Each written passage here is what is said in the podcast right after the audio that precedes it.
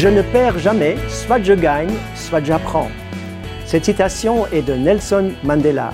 Je voudrais voir avec vous l'histoire d'un jeune qui a pu rebondir après un échec.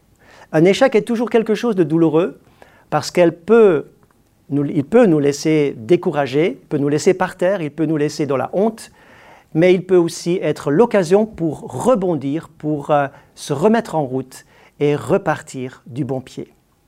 L'histoire se situe dans Actes chapitre 13 dans la Bible. Actes chapitre 13 où nous voyons une église dynamique, c'est l'église d'Antioche. L'église d'Antioche en Syrie où il y avait des ministères, où il y avait une croissance, il y avait quelque chose d'extraordinaire qui se passait. Et le Saint-Esprit a parlé au pasteur en place en disant, mettez-moi à part Saul et Barnabas pour l'œuvre à laquelle je les ai appelés. Sur ce, Saul et Barnabas se mettent en route et ils partent sur, euh, dans un voyage d'évangélisation dans leur mission. Ils partent sur base de cette parole et ils vont emmener avec eux quelqu'un qui s'appelle Jean-Marc, un jeune. Peut-être l'avait-il repéré dans le groupe de jeunes.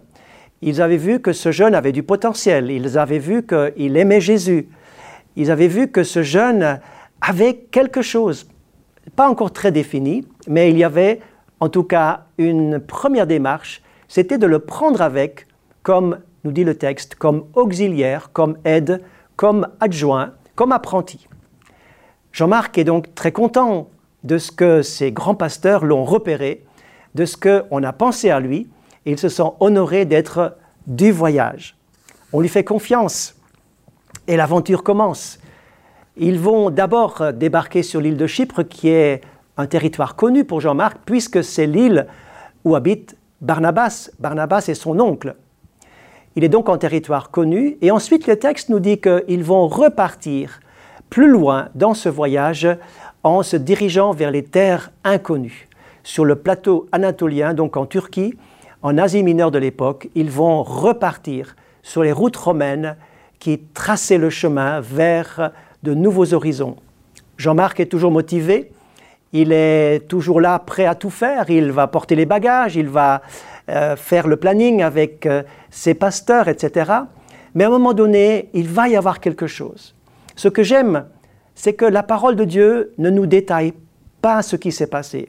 Mais toujours est-il qu'au chapitre, un peu plus loin, chapitre 13, verset 13, il nous est dit que Jean-Marc les a abandonnés pour retourner à Jérusalem. Ça a été une déception. Était-ce trop difficile pour lui? Était-ce trop dur? Avait-il peur? Avait-il douté de sa vocation? Nous ne savons pas, nous pouvons expliquer les choses ou imaginer un peu son parcours, voir son combat intérieur. Voyez-vous, chaque vocation passera des tests, chaque appel sera éprouvé. Pourquoi?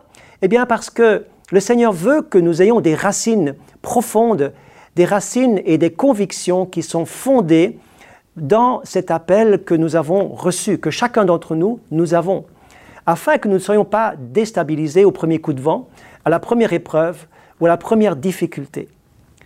Jean-Marc est donc reparti. Le temps passe, les apôtres sont revenus et ils vont repartir maintenant depuis leur base d'envoi Antioche vers un autre voyage et Barnabas va suggérer que l'on reprenne à nouveau Jean-Marc.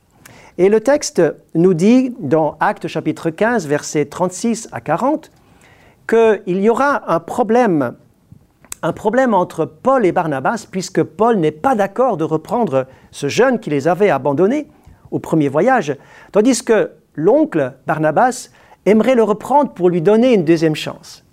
Alors, dites-moi, est-ce que vous êtes content lorsqu'on vous donne une deuxième chance? Bien sûr que oui, bien sûr que oui, parce que c'est tellement important qu'on nous donne des chances dans notre vie. Donner des chances à nos enfants ou à des jeunes, c'est important. Mais Barnabas, qui a du cœur pour son neveu, est confronté à, la vie contraire de Paul qui lui semble plus dure et ne veut pas reprendre ce jeune parce qu'il ne croit pas en lui. À partir de ce moment-là, Barnabas va partir avec Jean-Marc d'un côté, et Paul et Silas vont partir, partir d'un autre côté. Et puis nous n'entendons plus vraiment parler de Jean-Marc et nous pouvons nous demander, mais qu'est-il donc devenu ce jeune qui a été découragé, qui euh, les avait laissés tomber? Pourquoi? Comment? Qu'est-il donc devenu? Eh bien, la parole de Dieu, l'Écriture, nous donne des indications très intéressantes. Écoutez, 1 Pierre chapitre 5, verset 13. L'élu qui est à Babylone vous salue, de même que mon fils Marc. Étonnant de voir que c'est Pierre, l'apôtre Pierre, qui est un apôtre itinérant, il prend à cœur les chrétiens de, de tout, l'Empire romain finalement, il est en route vers les uns, vers les autres, les chrétiens qui souffrent sont sur son cœur, et il a avec lui un aide qui s'appelle Jean-Marc. Jean-Marc qui lui prend à cœur également les chrétiens en souffrance partout ailleurs. Il n'est plus à Jérusalem, il a rebondi, il s'est reconstruit, il est reparti avec un autre apôtre donc Pierre, qui le considère comme son fils.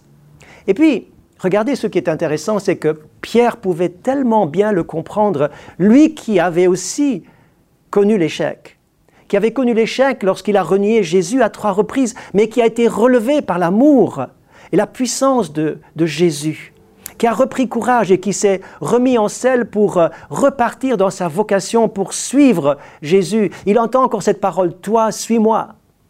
Et Jean-Marc, qui a connu cet échec de la même manière, a pu être compris par ce père spirituel qui s'appelle Pierre. Il a pu vraiment rebondir. Il a été restauré par le Seigneur. Et voyez-vous, c'est que Jean-Marc va écrire l'évangile selon Marc. L'évangile de Marc, c'est de la plume de Marc sous la dictée de Pierre. Quel résultat, quel rebondissement merveilleux, quel encouragement pour ceux qui sont tombés une fois et qui peuvent se retrouver, se relever, utilisés par Dieu de cette manière. Et puis, Paul. Eh bien, intéressant également de retrouver ce que Paul va dire lui-même de Jean-Marc. Paul est en prison, il est en, fin de parcours, il est, à Rome et il va écrire plusieurs lettres, entre autres aux Colossiens, où il va dire ceci.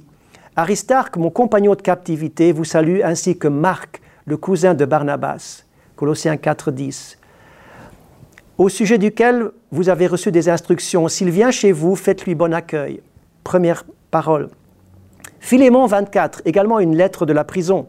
Epaphras, mon compagnon de captivité en Christ, te salue, ainsi que Marc, mes compagnons, et d'autres compagnons sont nommés, compagnons d'œuvre.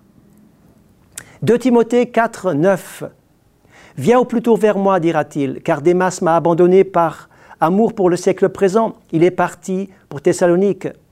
Crescence est allé en Galatie, Tite en Dalmatie, Luc est avec moi seul. Prends Marc et amène-le avec toi, car il m'est fort utile pour le service. Quelle parole L'apôtre Paul, qui n'était pas d'accord, qui n'était pas d'accord de reprendre Jean-Marc il y a longtemps, à la fin de sa carrière de ministère, à la fin de sa vie, il a besoin de Jean-Marc. Il désire son ministère, il désire sa présence. Et il fait appel à Jean-Marc qui, lui, bien sûr, a, de son côté, il a évolué, il a grandi. Cher ami, tu peux rebondir après l'échec. Tu peux toujours rebondir parce que le Seigneur te redonne une deuxième chance, une troisième chance. Il te donne des chances afin que tu puisses te relever, mûrir, apprendre au travers des échecs pour devenir quelqu'un d'utile et même de très utile. Extraordinaire de voir que Barnabas a cru en lui. Pierre l'a pris sous son aile pour euh, l'accompagner, pour l'aider, l'encourager. Et puis finalement, il s'est réconcilié avec Paul, ou bien plutôt Paul s'est réconcilié avec lui pour finalement lui dire, j'ai tellement besoin de toi. C'est extraordinaire. Quelle école magnifique de rétablissement, de ministère, de vocation et d'appel au travers de cette histoire que je vous invite à découvrir en détail dans la parole de Dieu, dans les actes des apôtres en particulier.